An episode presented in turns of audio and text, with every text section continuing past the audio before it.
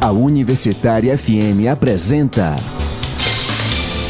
Rádio Debate. Entrevistas e debates sobre economia, saúde, cultura, política e movimentos sociais. Apoio a DUFSE. Bom dia, 11 horas 31 minutos. Hoje é terça-feira, dia 14 de janeiro de 2020. Eu sou Caio Mota e está começando mais um Rádio Debate. O novo ano teve início com tensões que deixaram o mundo apreensivo. Acompanhamos a partir do dia 2 de janeiro o desenrolar do ataque cirúrgico orquestrado pelos Estados Unidos, que matou o segundo homem mais importante do Irã, o general Qassem Soleimani. Em pouco mais de 10 dias houve intensas mobilizações populares para vingar a morte do general, o contra-ataque do Irã, a bases americanas no Iraque e a queda de avião de passageiros em Teherã. A confissão do governo iraniano sobre a responsabilidade pelo abatimento da aeronave reverteu o tom das ruas.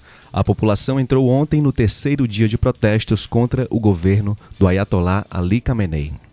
Já os Estados Unidos, que despertaram a iminência da guerra, agora aproveitam que a atenção se volta para uma crise interna no Irã para colher possíveis frutos na sua estratégia arriscada. Após um aparente arrefecimento das tensões entre Estados Unidos e Irã, Seria possível dizer que o mundo está a salvo deste conflito?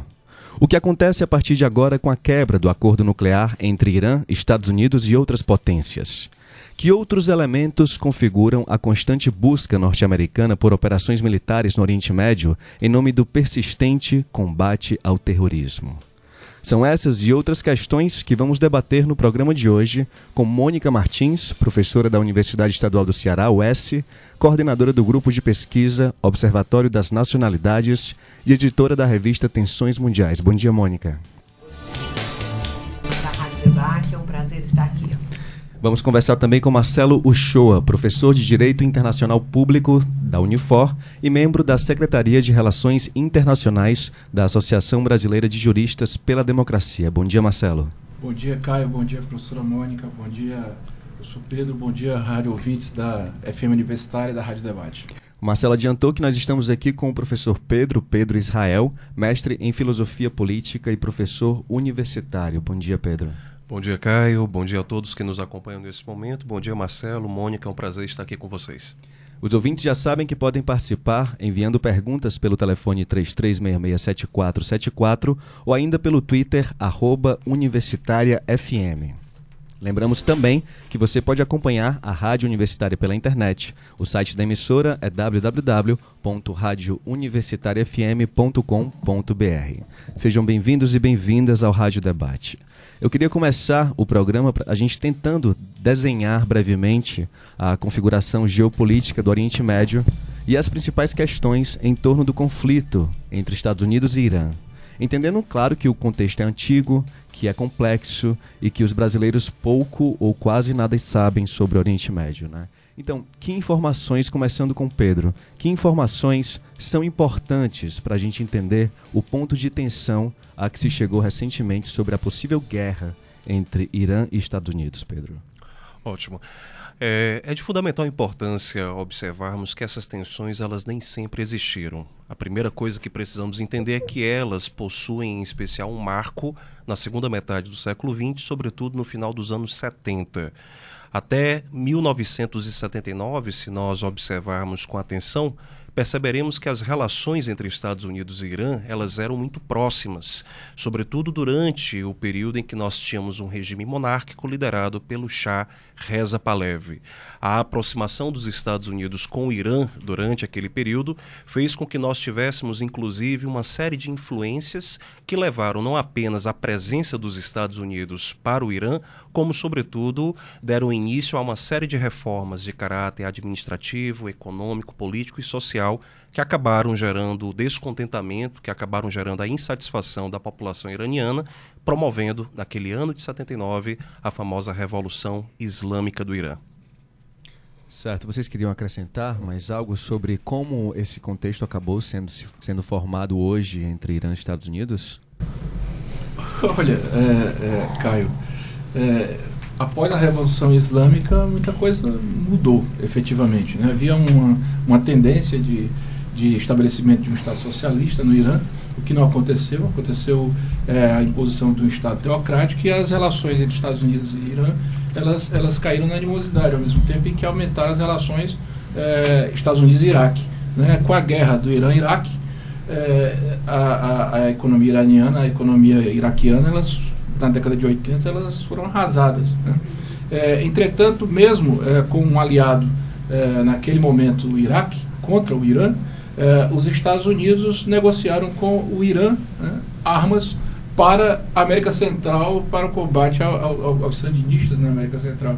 Então, assim, nunca houve, de fato, é, um, um, delineamento muito claro do que é que, de fato, é um interesse real e um interesse é, é, é, é fictício. Porque, na verdade, por trás de tudo isso tem a guerra, tem o interesse na, na, na indústria de arma, tem o interesse na indústria do petróleo, tem o interesse hoje na eleição americana, tem uma série de fatores. Depois da guerra do Irã-Iraque, é, quando o, o Irã teve uma possibilidade de se, se colocar de forma mais punjante no Oriente Médio, veio a guerra dos Estados Unidos contra o Iraque, é, que arrasou o, o, o, Iraque. E o Irã cresceu. Né? É, em seguida, teve uma outra guerra contra o Iraque. Dentro desse contexto, o Irã vem fortalecendo a sua posição geopolítica no, no, no Oriente Médio. E, claro, isso aí é, causa um desconforto para os Estados Unidos, que querem ter ali entre a Arábia Saudita e os Emirados Árabes ali a seu, seu, seu, seu polo de concentração é, de domínio político. Eu acrescentaria, concordando com meus dois colegas, eu traria mais dois pontos. Um deles é a guerra de civilizações, Oriente e Ocidente. Eu acho que isso com Samuel Huntington, que é um famoso escritor dos Estados Unidos, né, e uma espécie de, vamos dizer assim, ele ilumina o pensamento dos neoconservadores atualmente, né? Os neoconservadores que estão no domínio dos Estados Unidos. Então, Samuel Huntington falava né, dessa futura guerra entre duas civilizações, o Oriente e o Ocidente. Temos de outro lado o Eduardo Said, que escreveu um belíssimo livro chamado uhum. Orientalismo, e diz que o Oriente foi construído pelo olhar do Ocidente. Né? Então, é um Oriente adaptado e, e vamos dizer assim, oportuno para o pensamento ocidental. Então, esse aspecto cultural, vamos dizer, mais sociológico, eu acho que ele é interessante a gente observar. Até porque uma coisa que me chamou a atenção foi o Trump dizer quando tinha 52 ou 3, sei lá, pontos ele que ia bombardear, né? Ele estava se referindo em parte a destruir toda a cultura, né? toda a história do Irã, né? que é uma civilização antiquíssima, a persa.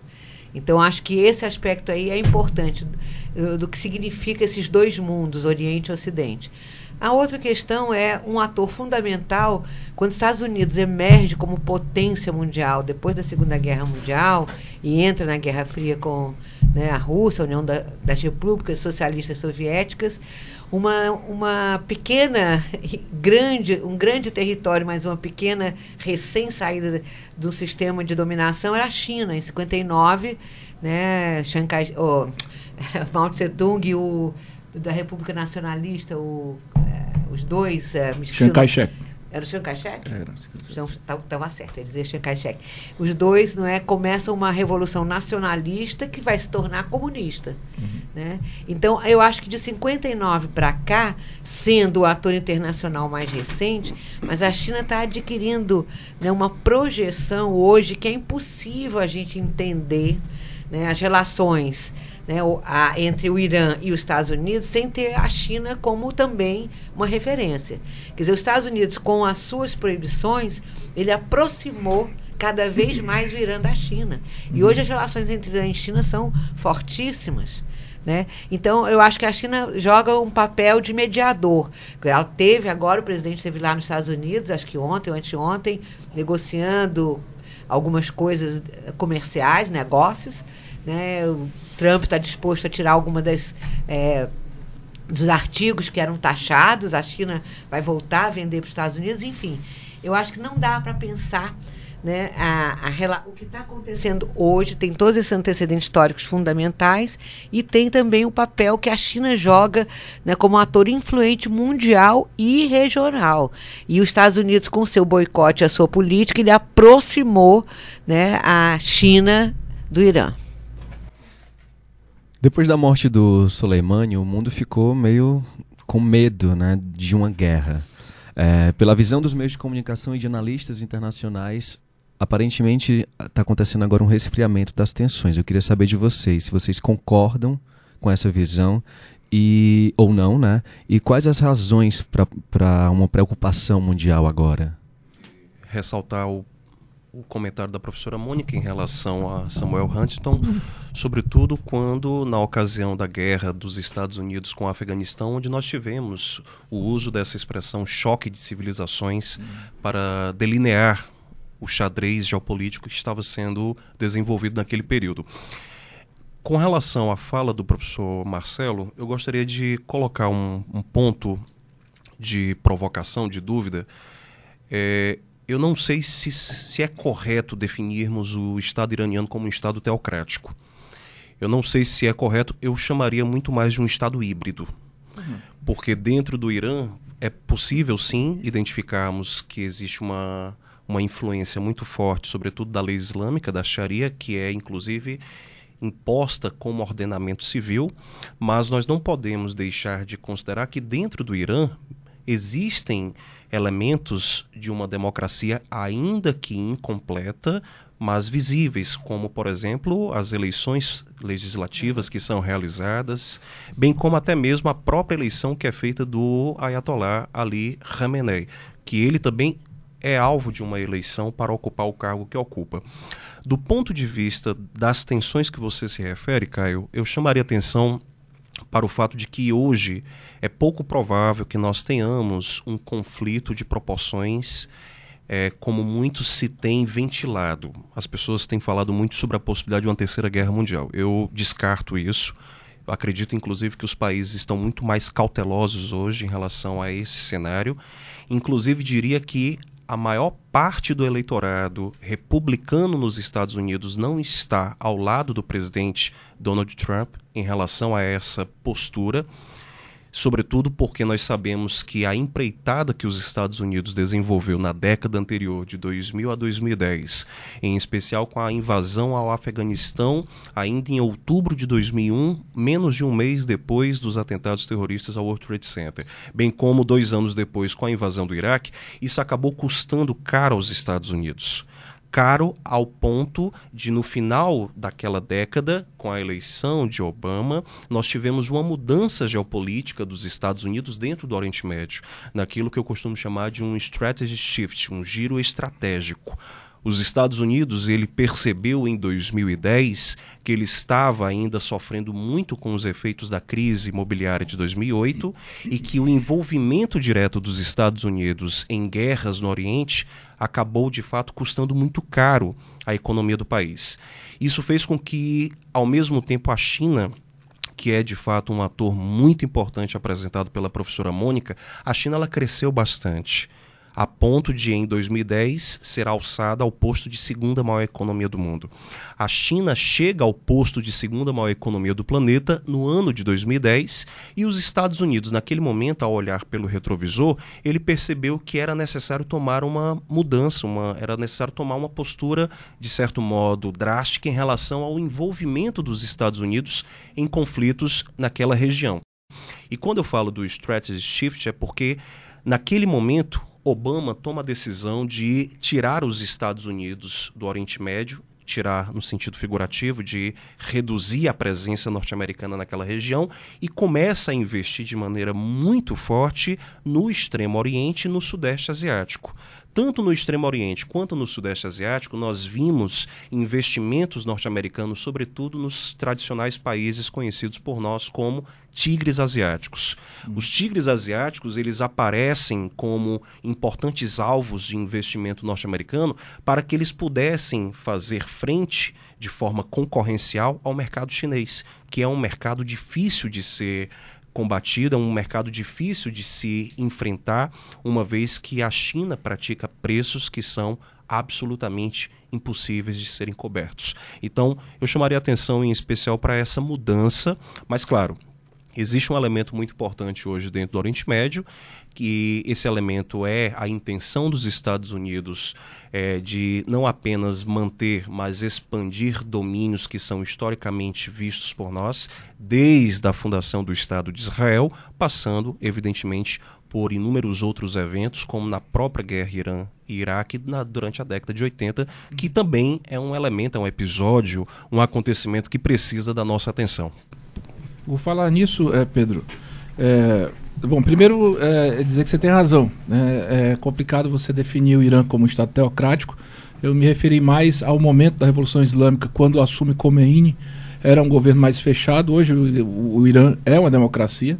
É, tem se estabilizado economicamente na região como um grande é, mediador de conflitos. É, tem, inclusive, é, munido esforços para lutar contra a ortodoxia do Estado Islâmico.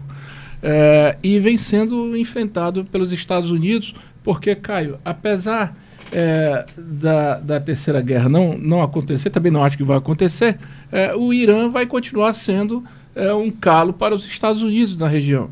Hoje o Irã é uma potência aproximada do Iraque, é, a aproximação com o Iraque e a aproximação com a Síria. A Síria, hoje já estabilizada, depois de derrotado o Estado Islâmico, pode permitir a construção de um caminho né, para chegar mais próximo de Israel, né, o, que, o que leva um receio à, à comunidade judaica e aos Estados Unidos é, em, em, em especial. Portanto, é, o Irã é um parceiro da Venezuela, né, é um dos poucos países com os quais a Venezuela, que também é um, um grande, é, é, não mais tão grande produtor de petróleo, mas possui a maior reserva de petróleo do planeta. E o Irã acabou de encontrar 50 bilhões de jazidas de petróleo. Né? Ele deixa de ser o quarto maior produtor para ser o terceiro, é, quase igualando com a Arábia Saudita. Então, é, é, o interesse é, geopolítico dos Estados Unidos é, é, totalmente em função disso. Né? Por nada que eles têm quase é, 30 bases militares ali que possuem é, armas atômicas é, na Turquia, que possuem é, porta-aviões, que possuem caças, que possuem é, é, esse, esse, tipo de arsenal bélico ali no, na costa da, da, dos Emirados Árabes. é uma situação que ela vem se mantendo agora com o risco, claro que, como a professora Mônica colocou bem, é, de ver que, apesar de tudo isso, a China se coloca como um grande interlocutor e a Rússia também. Uhum. Né? Que a presença da Rússia, é, eu acho que nessa escalada é, em que começou desde a Primavera Árabe, desestabilização institucional nos países do, do, do, norte da África e do Oriente Médio, é, com a não é, derrubada da, da, da, Síria, tem a impressão que quem venceu ali foi a Rússia. Né? É, e os Estados Unidos vão continuar tendo o Irã é, como um gargalo, independentemente do Trump ter assassinado o Soleimani. Porque, vamos ser claro, o que aconteceu ali foi um assassinato frio, é, absolutamente é, cruel. Eu, eu, eu, eu, acho que, do ponto de vista do direito internacional, se aquilo ali fosse analisado segundo a, as, as, leis do Tribunal Penal Internacional, seria um crime de agressão, porque é um, é um chamado para uma guerra, né? não, não, não, pode ser tipificado de maneira diferente. Agora, claro, os Estados Unidos eles correm né, à margem da legislação internacional. É, acham que podem invadir o Iraque, quer dizer, também é uma quebra de soberania contra os iraquianos, dentro do Iraque, matar é, o, o, homem forte do exército iraniano que estava ali, segundo o primeiro-ministro do Iraque, para tentar buscar um acordo com os, com, com os Estados Unidos. Né? Agora, se a gente for buscar é, é, essa discussão todinha, a, a, a, lógica do Trump é dizer que no Irã é um risco porque é uma potência atômica. Bom, é, nem o Conselho de Segurança acredita mais nisso. É, o acordo é, que foi feito em 2015 entre os cinco membros permanentes, entre os cinco, cinco membros permanentes do Conselho de Segurança, foi reconhecendo é, que o Irã ele utilizava o enriquecimento do seu Irã com, com fins é, é civis. Né? É, e, portanto, não era um risco. As sanções foram colocadas pelos Estados Unidos à margem do direito internacional. É, inclusive, a Corte Internacional de Justiça já deu uma decisão é, é, no sentido de dizer, Estados Unidos, vocês devem retirar as sanções econômicas porque é, não há política de violação ao direito humano maior do que você evitar que medicamento entre no país, que alimento entre no país, que é o que está acontecendo também na Venezuela.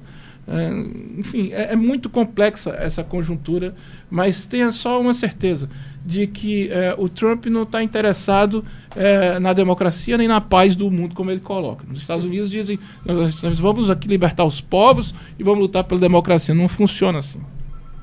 Marcelo, aproveitando que você está falando de direito internacional, de tratados internacionais, esse contra-ataque iraniano à base americana, como resposta ao assassinato de Soleimani, ele está dentro do direito de resposta nos tratados internacionais? Explica mais para a gente. É porque assim, isso. Caio, é, a guerra ela é criminalizada no direito internacional. Então, é, é, você não tem mais o direito de guerra, você tem um direito aplicável à situação de guerra, porque a guerra é um, um fato. Né? Mas é, as situações em que a guerra é, pode ser mo mobilizada é quando há autorização do Conselho de Segurança para salvaguarda da, da, da humanidade, para a defesa de um território que efetivamente precisa de uma proteção, ou em legítima defesa. Né? Quer dizer, o que é que diz o Irã? O Irã está dizendo que aquilo ali é uma legítima defesa, porque é, e, e, de fato o crime não foi contra uma pessoa. É, não foi a, apenas o, o Soleimani, foi o Soleimani que era o, era o chefe maior da, das forças é, é, Quds, né? É, e portanto Quds. da guarda Quds e da, e da guarda nacional. É um crime de estado gravíssimo hum. É, e que é, por isso é, houve o ataque às bases americanas no Iraque. e me parece que o primeiro-ministro do Iraque não foi contra isso não, porque foi intolerável o que, o que os Estados Unidos fizeram. Lamentavelmente, nessa brincadeira, é, morrem inocentes. Uhum. É que essa é que é a grande questão. É, né, dentro dessa perspectiva, dentro desse, dessa confusão, né, um, um, um, avião civil é abatido é, e morrem canadenses, e morrem ucranianos, e morrem iraquianos, e morrem iranianos. É, isso é o que dá você brincar de guerra, como faz o, o doutor Donald Trump, Trump que, que, procura também, lá dentro do seu próprio país, é, é, é, é convencer os, os, os, poderíamos chamar os Trump Minions, né? Uhum. que acham que o senhor da guerra resolve tudo e, e alavanca a popularidade para ver se consegue ser reeleito. É, eu queria fazer uma colocação aqui em relação à sua pergunta, Caio. É, eu acho que, no caso, também concordo né, com Marcelo e Pedro, de que não vai haver uma terceira guerra mundial, até porque é, a China, como ator internacional importante, ela vai exercer um papel moderador. Né? Não, não interessa. E os Estados Unidos e o Irã têm a China como um interlocutor. Ela faz parte dessa, né, desse triângulo aí que está pensando nas ações. A segunda coisa que eu queria colocar é que é, vingança, que é uma palavra que tem sido usada, tem uma significação diferente no Oriente e no Ocidente. Né? Dentro da perspectiva é, do Irã, né? É, a vingança dentro do mundo é, do pensamento islâmico é de que a ordem da UMA, que é a comunidade, né, de, ou a pequena ou a internacional, mas como eles chamam, essa ordem ela foi pelo capitalismo e pelos Estados Unidos, ela foi, é, vamos dizer assim, é, acabada, ela foi é, tumultuada. Então, a, a, a palavra vingança, no sentido, é nesse sentido, eles querem voltar né, a existir uma ordem dentro da comunidade, da UMA, onde essa ordem é, é, seja permita as pessoas, como disse o Marcelo, viverem. Sem esses, né, os Estados Unidos chama de casualidades, casualties, é a coisa mais incrível, né, quando você tem mortes, e é coisas assim. E eles não querem, eles querem voltar. Então, se eu acho que não estoura uma guerra tradicional, como a gente conhece, uma terceira guerra mundial, podem existir ações, entendeu? Por um lado, porque eles têm uma, uma, um pensamento diferente sobre como responder aos ataques à sua soberania, como foi muito bem colocado aqui. E, e segundo, porque do outro lado, não é a China vai exercer esse papel moderador. E eu acho que a gente teria que ainda pensar né, na, na, na ideia de que é, o grande, o que nós, eu acho que na verdade o que a gente está assistindo a partir desse episódio, como é, que vem, tem todos os antecedentes históricos aqui que os dois já colocaram muito bem, mas esse, esse fenômeno que de repente explode, mas não é à toa, a meu ver, ele mostra o quê? O fim da era do unilateralismo. Quer dizer, os Estados Unidos está né, tá perdendo. Ele quer uma ordem mundial unilateral. Por isso ele está desprezando a justiça internacional, está desprezando a ONU, está desprezando tudo que ele não vai às conferências internacionais sobre meio ambiente, não vai à conferência. Então ele está desprezando completamente uma coisa que foi construída a duras penas, pode não ser o melhor dos mundos, chamada multilateralismo. Né? Não é o melhor dos mundos. Críticas existem muitas. Mas, de qualquer maneira, os Estados Unidos, nos últimos, nas últimas décadas, ele tem primado por uma postura unilateral. Né? E eu acho que o que a gente está assistindo é o fim do unilateralismo. E esse episódio né, desse conflito, a, o assassinato do Soleimani, né, os ataques a, que foram feitos, toda essa conjuntura vai levar a eu acredito eu de uma forma um pouco talvez ingênua talvez um pouco utópica não é que a gente vai voltar a um mundo multilateral onde haja um equilíbrio maior de forças. O Irã é um ator fundamental importante né para ele eh, o Soleimani estava lá a pedido do próprio Estados Unidos para tentar uma negociação com o Riad Arábia Saudita no sentido de pacificar no sentido de, de tentar diminuir diminuir as tensões no Oriente Médio. Ele estava lá numa missão diplomática. É. Né? Então, é uma coisa assim, é, além da invasão da soberania do Iraque, porque ele foi assassinado em território iraquiano, ainda teve o assassinato de um líder né, religioso, militar, diplomático, que estava numa missão diplomática. É, eu gostaria de colocar aqui um, em relação ao direito internacional, o Marcelo é o especialista aqui da mesa, mas a Agnes Calhamar, que é a responsável da ONU pelas execuções judiciais, ela condenou a ação dos Estados Unidos exatamente pelo fato de que o argumento utilizado pelos Estados Unidos era um argumento baseado em uma medida preventiva, ou seja, não havia o devido processo é, diagnosticado de um risco iminente de um ataque, não havia nenhum registro disso. Então, ele fez uso de um ataque preventivo, que, de acordo com o direito internacional, não lhe dá qualquer não. direito favorável à realização desse ataque. Ah, do ponto de vista do Iraque, não houve manifestação contrária do Iraque à resposta iraniana, porque o governo iraniano entrou em contato com o governo iraquiano informando que realizaria o ataque. Uhum. Ou seja, não foi um ataque, não foi uma resposta é, ao, ao, ao cair da noite. Não. O governo iraniano ele informou o governo iraquiano que iria atacar as bases ocupadas. Então, houve um informe antes dos ataques terem sido realizados. É claro que isso não ameniza ou diminui o papel que o Irã desenvolveu ao longo dos últimos, das últimas décadas de um dos principais atores na violação dos direitos fundamentais dos direitos humanos. É importante até mesmo estabelecer para aqueles que nos acompanham agora é que nós temos dois atores que precisamos ter bastante reservas em relação às intenções que naturalmente são expostas por cada um deles. Mas a questão do Irã ela é de fato uma questão que precisa ser observada, sobretudo pelo apoio que o Irã de fato vem realizando a uma série de milícias que atuam no Oriente Médio em interesse não apenas iraniano, mas de outras forças que naturalmente se opõem aos Estados Unidos. Nós temos um xadrez muito complexo. Nesse xadrez, as peças elas são obviamente movidas com muita inteligência. Os Estados Unidos ele acabou matando, na minha perspectiva, a rainha porque, para se ter uma ideia, para se ter uma dimensão, o Soleimani ele era considerado o segundo homem mais importante do Irã, mais importante do que o presidente do Irã. Ele só estaria abaixo do Ayatollah Ali Khamenei.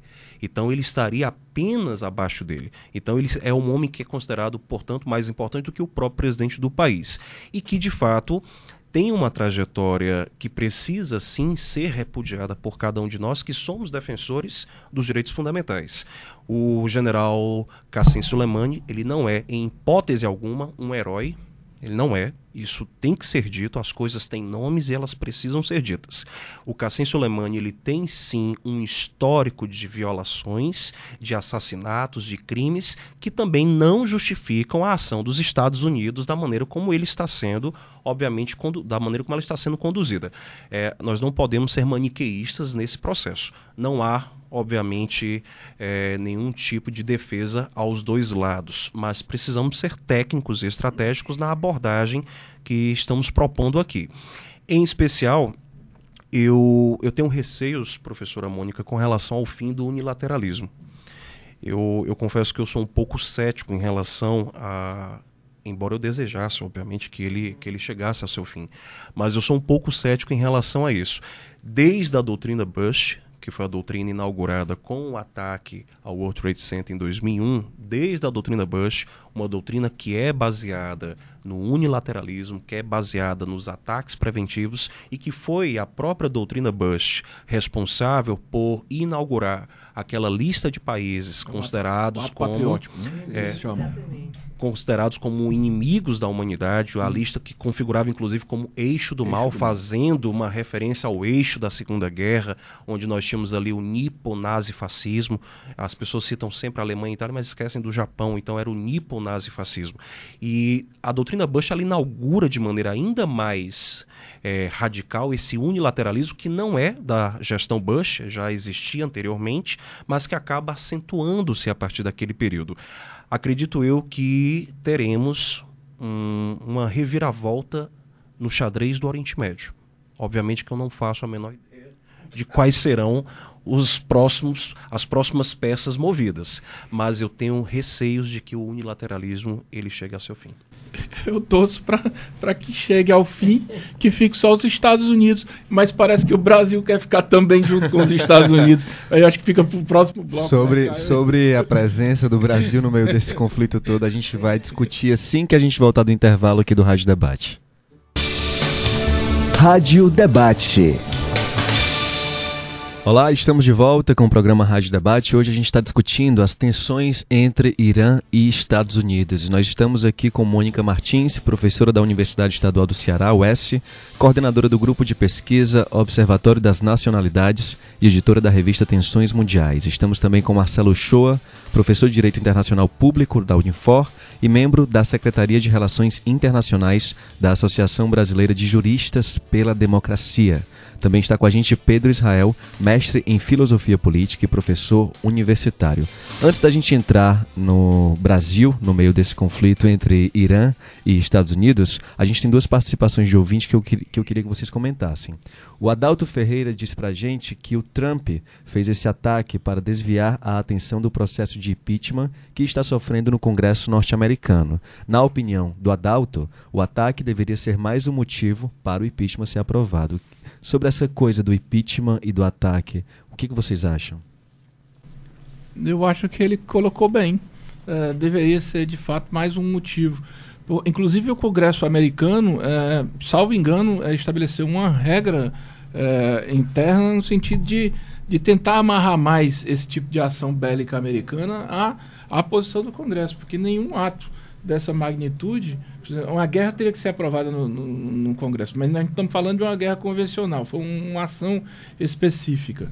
É, isso aí pode dificultar, sim, mas não sei se, se vai, é, se irão colocar isso dentro do processo de impeachment, porque ele, ele, a situação é outra lá, lá no Congresso. E acho que a tendência lá do impeachment é, é, são os democratas segurarem mesmo na Câmara, porque sabem que no Senado a situação é difícil. Agora, tudo isso é. vai desidratando, claro. E a estratégia eleitoral, sem dúvida, né? Nos Estados Unidos tem sido uma, uma, uma, uma, uma quase uma, um, uma, uma, medida né, de cada vez que o presidente está caindo na popularidade, faz uma guerrinha ali para ver se, uhum. se consegue motivar o, a sua popularidade.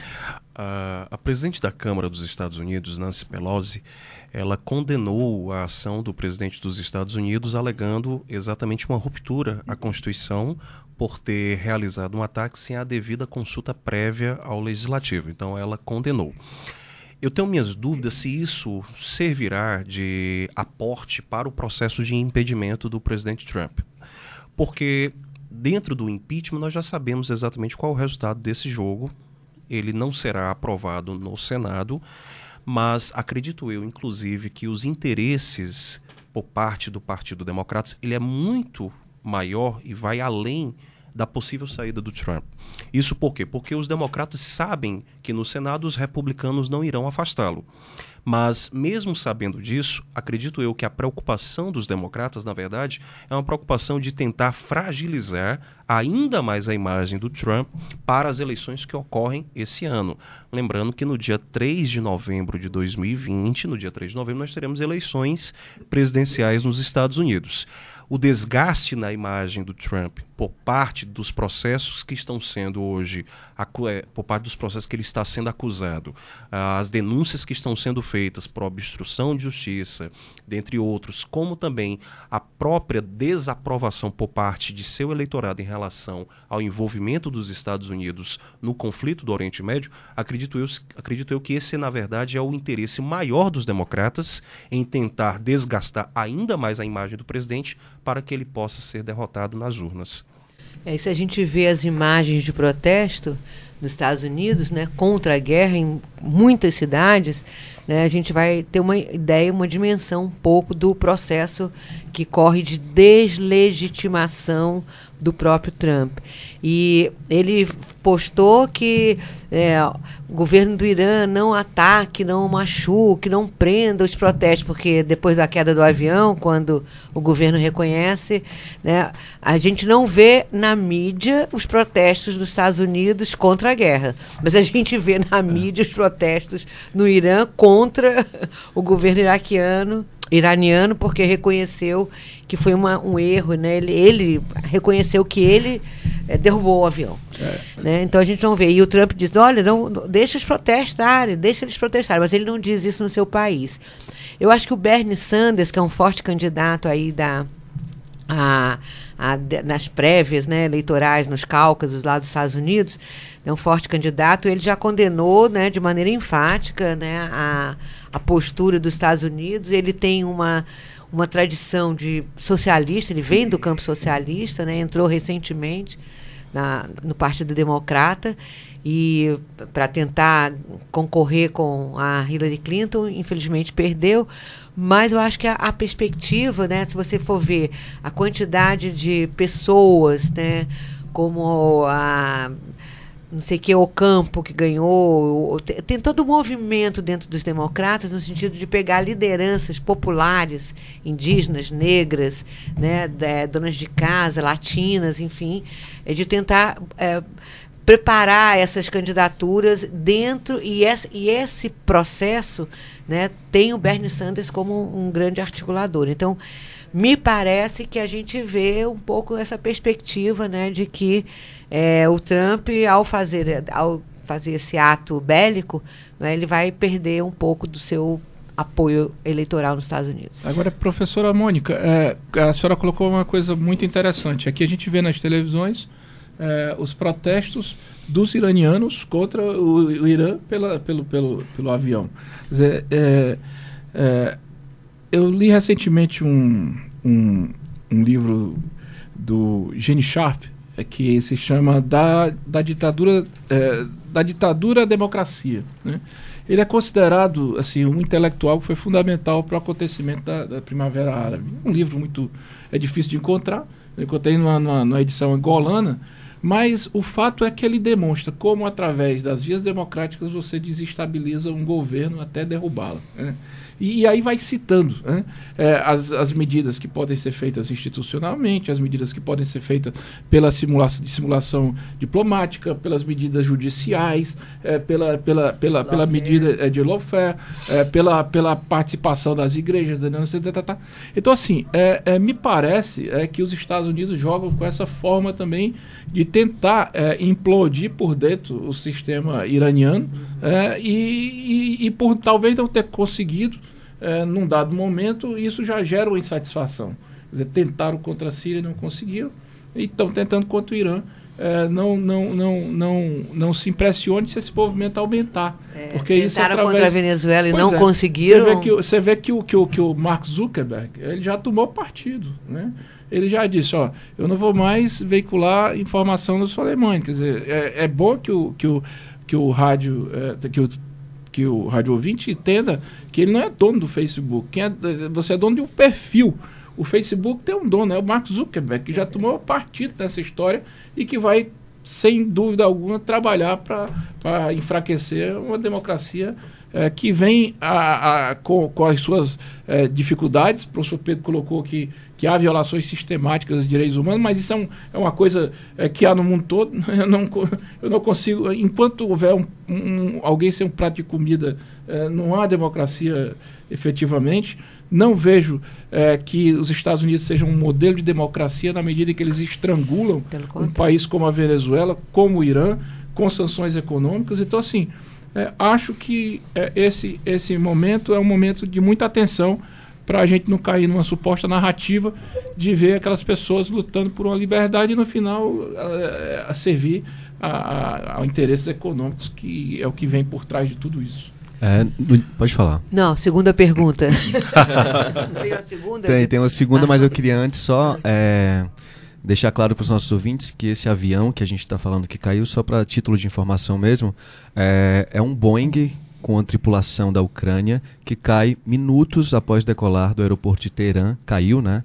na capital do Irã, deixando 176 mortos. E o Irã admitiu três dias depois da tragédia que havia sido responsável pela queda dessa aeronave por um lançamento de míssil. E há três dias, milhares de iranianos vão às ruas em protestos contra o governo após a admissão da derrubada do avião, que matou principalmente cidadãos do Irã. A próxima pergunta é do nosso ouvinte Franci Paulo, de Maracanaú. Ele pergunta se existe a possibilidade de a Rússia e da China se aliarem para apoiar o Irã nesse conflito, nesse possível conflito. Eu acho que já estão. Né? Já estão é, se aproximando, inclusive pelo, pelo, pela atitude isolacionista tomada pelos Estados Unidos. Isso abre um vácuo muito grande é, para a entrada da China e da, e da Rússia, como já foi colocado aqui. É, não sei se irão intervir diretamente, mas estarão ali é, dando um, um, suporte, digamos assim, estratégico é, no caso de haver algum risco iminente à, à quebra da ruptura institucional no Irã. Eu acho, particularmente. E... É, eu também acho que a, né, eles não vão fazer, vão comer o mingau pelas beiradas, né? É. Não vão comer direto na parte mais quente, né? Que a gente aprende a comer mingau pelas beiradas até chegar no miolo. Mas, por exemplo, a presença do Putin, né? Recentemente na Síria é, foi uma proteção para que não ocorresse nada, porque enquanto ele está na Síria, ninguém vai ter coragem, nem os Estados Unidos, de fazer nada. Depois ele vai para a Turquia. Né, e, inaugura lá um grande. Uma, como é, da, uh, me esqueci o nome agora, para transportar o gás né, para todo o leste europeu. Né, um gasoduto. gasoduto, perdão. Um gasoduto. Então acho que ele tá, ele não tá, ele não foi ao Irã, mas foi de um lado a Turquia, que é pró-americano, e de outro lado a Síria, é. que é pró-Irã. Ele ele está equilibrando. A China está lá, o presidente lá nos Estados Unidos, isso, ontem ou anteontem. Isso é o fazendo... né? Exatamente. São forças que eram contrárias que buscam. Exatamente. Eu acho que era isso. Quer dizer, o papel que o Suleiman estava exercendo diplomaticamente, tentando, né, a pedido do Iraque, conversar com Riad né, Arábia Saudita, para tentar uma mediação dos conflitos lá na, na região, né, tudo isso dá, assim, eu acho que o unilateralismo dos Estados Unidos ele está desmoronando. Eu acho que vão, vai surgir, talvez não o mesmo que, multilateralismo que a gente já conhecia, que vem da Segunda Guerra Mundial, né, com a criação da ONU em 46, São Francisco, mas está surgindo uma outra coisa. Mas eu acho que é importante. É, Deixa já, eu... eu já vi no, no Twitter é, uma informação é, de que o Jorge Areas, que é o chanceler da Venezuela, está indo ao Irã. Hum. Isso aproxima forças que estão sendo boicotadas, digamos assim, por essas ações. É, com relação à a, a, Rússia e a China, a, o que eu já havia dito inicialmente, que os países eles apresentam hoje uma, uma cautela muito maior em relação a qualquer tipo de endosso, a qualquer tipo de ação. É, não apenas, por exemplo, por parte da Rússia e da China a gente observa isso, mas por parte de países europeus, onde todos eles têm demonstrado uma certa preocupação quanto a um possível conflito, a eclosão de uma possível guerra. A China, é sempre bom observar, para o ouvinte que nos fez a pergunta, a China ela tem sofrido uma desaceleração econômica significativa, sobretudo se nós voltarmos à década passada, que foi a década da explosão das commodities, em que a China conseguiu ser alçada ao posto de segunda maior economia do mundo, nós vimos que a China estava crescendo a um percentual de 14, 13, 14% ao ano. Hoje a China está crescendo menos da metade disso. E a China, além de estar crescendo menos da metade, ela tem enfrentado ao longo desses últimos dois anos, pelo menos, uma guerra comercial com os Estados Unidos. Essa guerra comercial ela já ocorre desde a eleição de Trump. Lá em 2017 começa, mas em 2018 é que nós começamos a enxergar uma situação de maior animosidade entre os dois. Tudo que a China menos quer nesse momento é se envolver num conflito direto a ponto de ter a sua economia ainda mais abalada. Com relação à Rússia, a Rússia ela tem outras preocupações. Em especial, é importante sempre lembrar que a Rússia ela tem importantes laços, não apenas no Oriente Médio, com a Síria, com o próprio Irã, mas a Rússia ela tem um, um agente muito importante seu dentro da Europa, que é a Ucrânia, que ainda está em conflito e que hoje, sem dúvida alguma, a Ucrânia é a atenção principal dos russos em relação às questões geopolíticas. Tivemos, inclusive, recentemente uma troca de prisioneiros, onde as repúblicas que se proclamaram independentes após o estopim da guerra, a guerra que começou oficialmente em março de 2014 na Ucrânia, tivemos uma troca de prisioneiros entre o lado ocidental, que é o lado que permanece ucraniano, e o lado oriental, que foi que deu origem à República de Luhansk e Donetsk. Mas isso é um outro capítulo para um outro rádio debate. Mas o que eu estou apenas colocando é que a Rússia tem uma preocupação geopolítica muito forte dentro é da Europa. Dentro da Europa é muito importante. A OTAN buscando a Ucrânia e a Rússia dizendo, ó, vai não. Gente, a gente falou que no segundo bloco ia entrar com o Brasil nessa história, mas já se passaram 19 minutos, a gente tem uns 8 minutos aí para conversar ainda. Então eu vou só ler uma parte da nota do Itamaraty, né, em que o uhum. Brasil meio que se meteu nessa história. Ele falou, eh, na nota diz que o terrorismo não pode ser considerado um problema restrito ao Oriente Médio e aos países desenvolvidos, e o Brasil não pode permanecer indiferente a essa ameaça que afeta inclusive a América do Sul. O Brasil está igualmente pronto a participar de esforços internacionais que contribuam para evitar uma escalada de conflitos nesse momento. E aí, né? Quais são as implicações dessa nota lançada pelo Itamaraty e das declarações do presidente Jair Bolsonaro sobre o general morto pelos Estados Unidos? É, eu acho o seguinte: é, é, a nota é uma nota leve, é uma nota que poderia ter sido de fato emitida, mas é, a ação do, do presidente Bolsonaro não foi essa. Né? A reação foi de chamar de terrorista, é, de apoiar é, a, a, a, tática americana inclusive, assistindo, fazendo uma live, assistindo o pronunciamento é, do presidente dos Estados Unidos. O Brasil entra numa discussão é, que não lhe pertence, é, só tem a perder comercialmente com isso. É, mostra um, uma vassalagem grande com relação aos Estados Unidos, porque sequer foi solicitada sua ajuda nesse, nessa discussão e ainda corre o risco de, eventualmente, se acontecer do, de, de, de, atentados terroristas puderem acontecer. Senhor também não acha isso viável, é, mas os lobos solitários, né?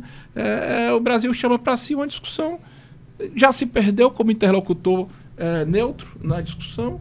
É, eu vi uma nota de Itamaraty sobre a, a, a, o avião é, totalmente despropositado. O avião não, era bandeira brasileira, a companhia que construiu não era brasileira, não tinha nenhum brasileiro, não saía do Brasil, não ia para o Brasil. O que, que, tem mesmo Itamaraty a ver com isso? Então, assim, é você ser inoportuno, desqualificado é, e, e, mais uma vez, desgastando a imagem do Brasil, que sempre foi um interlocutor proativo, é, demonstrando é, esse propósito de, a todo tempo, tentar aplacar os, os desejos do Donald Trump.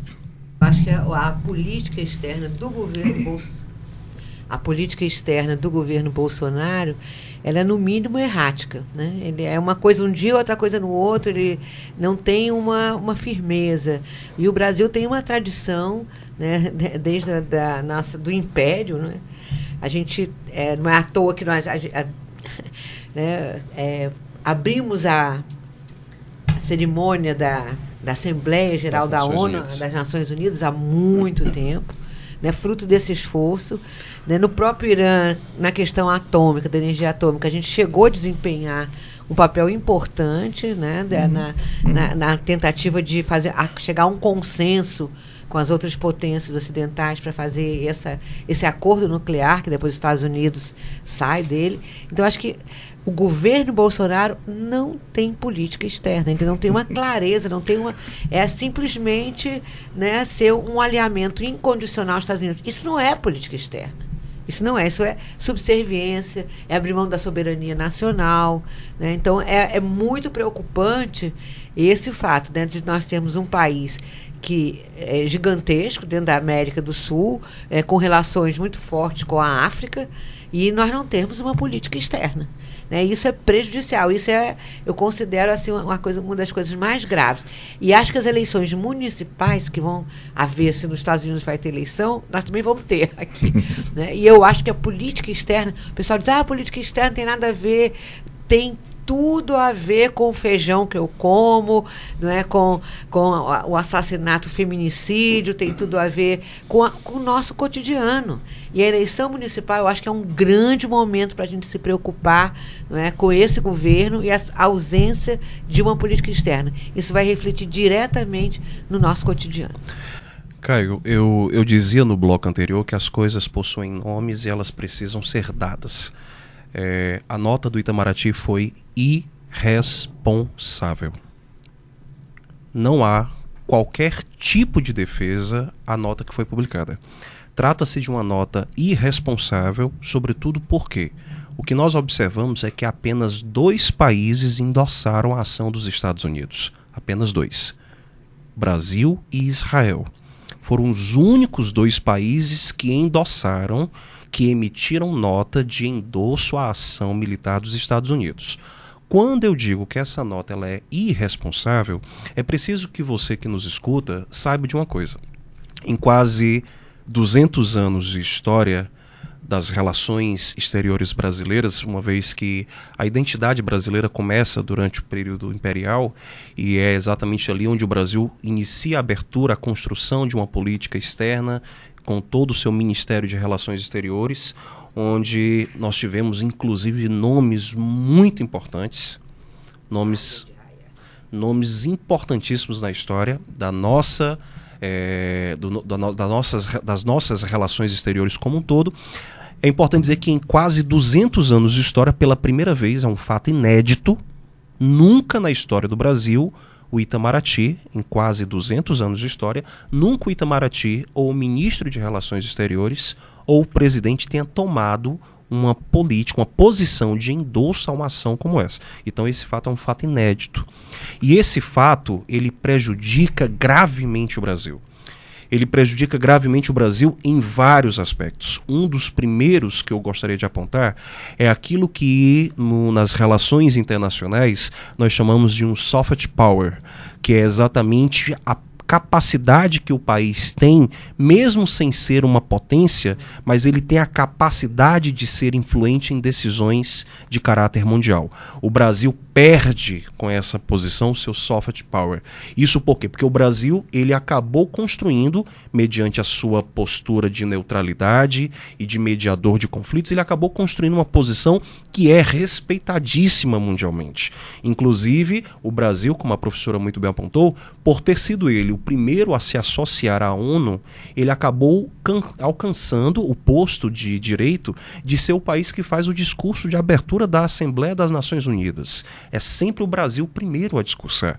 Então o Brasil ele perde um pouco dessa sua importância, do seu soft power, mas é importante também observar que existem outros elementos, como por exemplo as questões comerciais. As questões comerciais entre Brasil e Irã, elas não podem ser desprezadas. Elas não podem ser desprezadas porque o Irã ele foi no ano de 2019 o segundo maior comprador de milho do Brasil. O segundo. Ele foi no ano de 2019 o quinto maior comprador de soja do Brasil. Ele foi o sexto maior comprador de carne bovina. Nós não estamos falando de um país que esteja à margem do Brasil. Nós estamos falando de um interlocutor comercial de grande porte. Para além das questões diplomáticas, que são graves, existe a questão comercial. E existe um terceiro elemento, que é a questão da segurança internacional. Recentemente, o presidente brasileiro Jair Bolsonaro cancelou a sua participação no Fórum Econômico Mundial em Davos, na Suíça, E o que se ventila nos bastidores é que o cancelamento de sua participação em Davos estaria associado a uma recomendação de proteção ao presidente para que ele não se expusesse a uma possível retaliação frente ao endosso brasileiro à ação dos Estados Unidos. Retaliação de caráter, inclusive, terrorista. Nós não podemos desprezar isso. Nós estamos pisando em um solo que não é estável. O Brasil nunca esteve envolvido diretamente em uma situação como a que se constrói neste momento. Então, do ponto de vista das relações internacionais, o Brasil perde, erra gravemente e o Itamaraty, infelizmente, publica uma nota irresponsável. Pedro, me permita só fazer um acréscimo. É, que a posição de neutralidade do Brasil e sempre ter se colocado ao longo de sua história como um grande interlocutor é, do soft power é, nunca impediu do Brasil ser um fortíssimo aliado dos Estados Unidos. Né? O Brasil sempre teve nos Estados Unidos é, um papel de aliado de primeira mão. O problema é que o que está acontecendo agora é, é, um entreguismo total. É porque você tem que também ter, um, né, como a professora Mônica colocou, você tem que ter também altruísmo, você tem que ter autoridade nas coisas que você coloca, até na forma de, de, de você, para você conseguir ser respeitado no conjunto. E nós perdemos isso. Né? É, eu queria lembrar que aqui na DUFSE, amanhã, quarta-feira, às 18h30, né, a, o Sebra Paz, Centro Brasileiro pela Paz, a Casa de Amizade Brasil-Cuba uh, e outras instituições, partidos políticos, etc. Tal, vão se reunir às 18h30 na DUFSE para discutir. Estão todos convidados, né? professores, estudantes, é, lideranças sindicais, movimentos sociais, comunicadores, estão todos convidados porque lá vai se tentar discutir essas, o que essa situação né, criada né, com esse conflito Irã-Estados Unidos é, traz em termos dessas reflexões e tentar montar uma, uma, vamos dizer assim, uma programação, uma agenda do ano inteiro né? não uma coisa só momentânea, mas para levar o debate para dentro da sociedade cearense, da sociedade fortalezense. Eu acho que é muito importante porque a gente sabe não é que muitos até dos nossos alunos da universidade desconhecem uma série de elementos do uhum. que a gente está colocando. Então já estou de antemão convidando a todos para as 18h30, quarta-feira, dia 15, na Dulce. A gente estava conversando antes de começar o programa de que uma hora ia ser pouco para conversar sobre as tensões entre Estados Unidos e Irã, e realmente é pouco. Tinha muita pergunta aqui, tem muito que ser falado ainda. Talvez numa próxima edição a gente possa dissecar melhor ainda o tema. Queria agradecer a presença de vocês, professor Marcelo Shoa, professora Mônica Martins e professor Pedro Israel. E o programa de hoje teve produção de Raquel Dantas, operação de áudio de Assis Lima e apresentação minha, Caio Mota. O Rádio Debate volta amanhã conversando sobre projetos de incentivo à formação de leitoras e leitores. Até lá. A Universitária FM apresentou Rádio Debate. Entrevistas e debates sobre economia, saúde, cultura, política e movimentos sociais. Apoio a DUFSE.